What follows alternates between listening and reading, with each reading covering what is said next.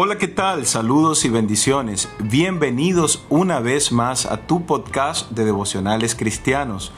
Yo soy David Pognev y en esta oportunidad quiero compartirte un devocional que he titulado Búscale de corazón, basado en Jeremías 29:13, que dice, y me buscaréis y me hallaréis, porque me buscaréis de todo vuestro corazón.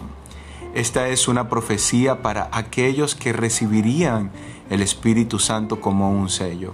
Dice la Biblia en Filipenses 2:13, porque Dios es el que en vosotros produce así el querer como el hacer por su buena voluntad.